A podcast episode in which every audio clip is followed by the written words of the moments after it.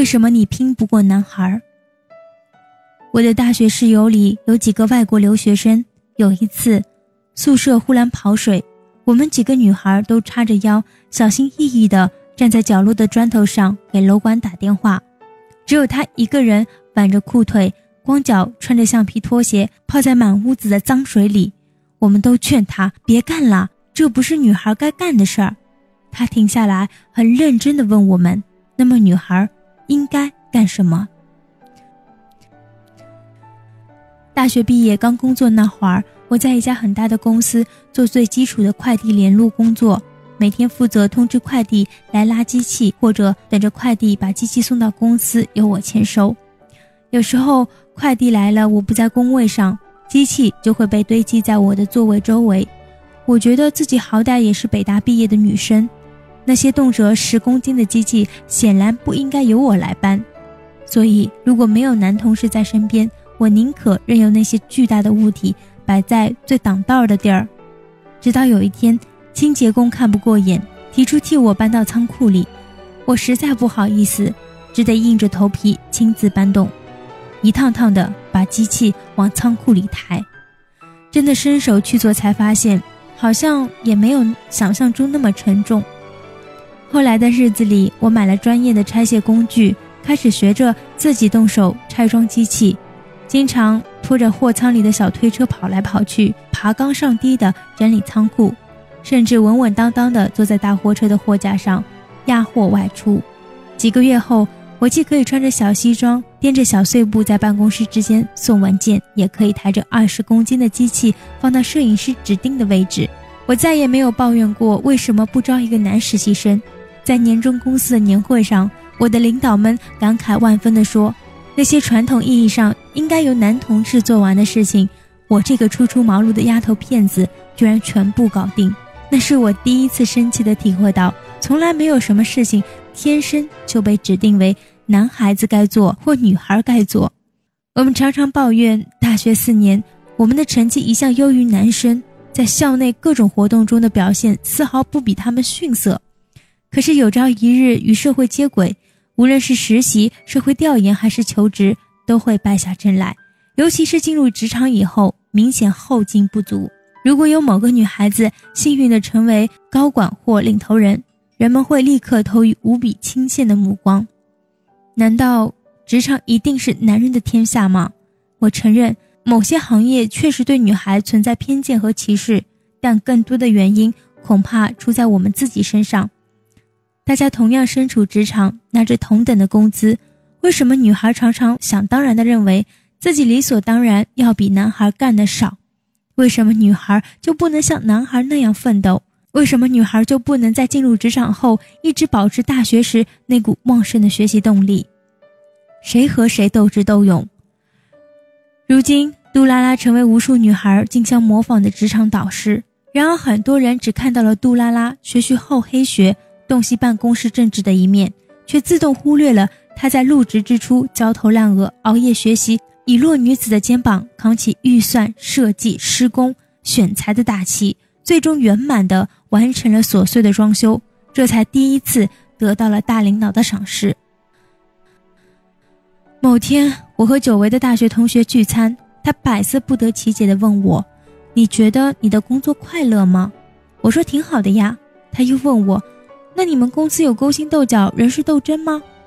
我特认真的回答：“我不知道。”他不甘心的接着问：“那你会参与公司团体帮派吗？”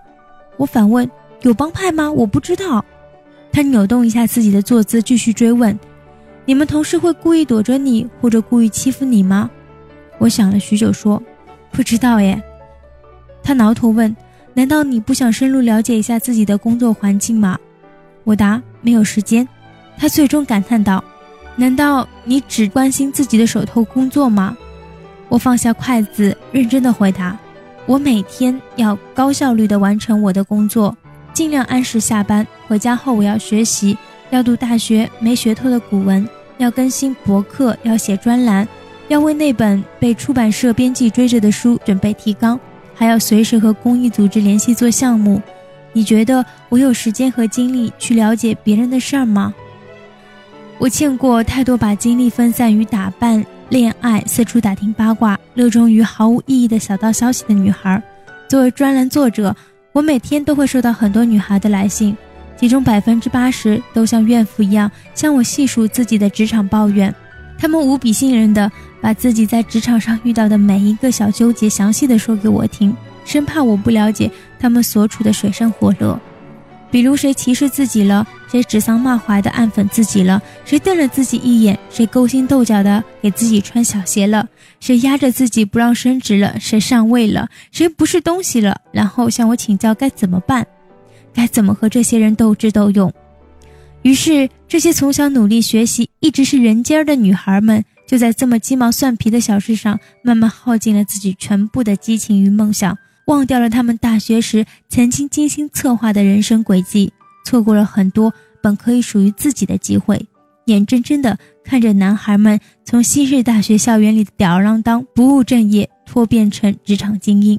更可怕的是，这些女孩们慢慢学会了用“社会就是这么残酷，总会磨平我的光芒”这样的鬼话来说服自己，也慢慢的相信妈妈说的：“女孩要安稳，不要来回乱跳槽。”老师说的，女孩要会保健操或瑜伽课，不要学什么跆拳道。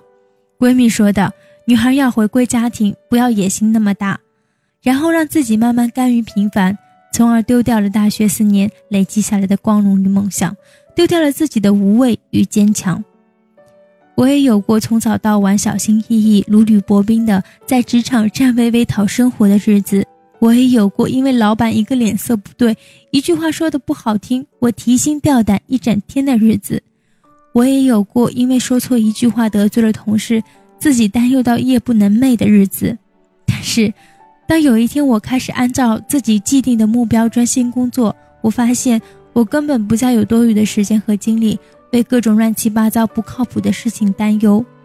虽然我身边仍有无数女孩在关注升职内幕、老板关系、比拼打扮，但我不愿意参与，也无力研究。我逃避到别处，只愿做个又宅又毒的好员工，关注如何能将手中的每个细节做到极致，用心的度过我工作中的每一分钟。我希望从我手中出来的每一个作品都是艺术，都是艺术品，哪怕它只是一个 PPT，一个 Excel 表格。大学毕业已经一年了，从最初的分散精力到重聚动力，我越来越清晰地看到大学时代的梦想又呼啦飞回来了。那个瞬间，我开始明白曾经的那些分心有多愚蠢。我差点就为无关紧要的琐事放弃自己多年的奋斗目标，放弃了跟别人完全没有关系，只存在于我一个人内心深处的美丽新世界。再看看我的大学同学。一年前走出北大校园的那一刻，我们是一群多么心高气傲、动力十足、拥有广阔视野和胸怀的女孩。在大学里，我们动辄去英国交换、去美国调研。那个时候的我们，觉得自己心里装着整个世界。可是现在，为什么我们对工作变得斤斤计较？计较一个报告做的是不是心烦？计较一个箱子是不是应该由男同事搬？计较电脑中毒是不是应该有男友来重装？计较生病了是不是必须有人陪着上医院？计较一双新鞋是否第一天穿就有了划痕？我们内心的全世界哪儿去了？所以一年后的今天，我的很多同学依然站在毕业时的起点线上，而同班的男生不知何时已经悄悄跑到我们的前头。或许在未来的某天。我们只能远远眺望他们的背影。或许你会说，每个女孩都要面对现实。可是，如果我们就这样说服自己，一点点倦怠下去，那么若干年后，你就会变得和普通的女孩子一样，一样的家长里短，一样的车子、房子、孩子，一样的东家打折，西家促销。我们曾经在大学校园里那么努力的让自己不安分、不妥协、不放弃。为的就是这最后的殊途同归吗？我们总是被教育，女孩子要柔弱一点，不要逞强，不要事事都会，要学会撒娇，让男孩来帮你做。其实每个女孩生来都是没有标签意识的，那些所谓的你该这样不该那样，都是后天环境强加给你的。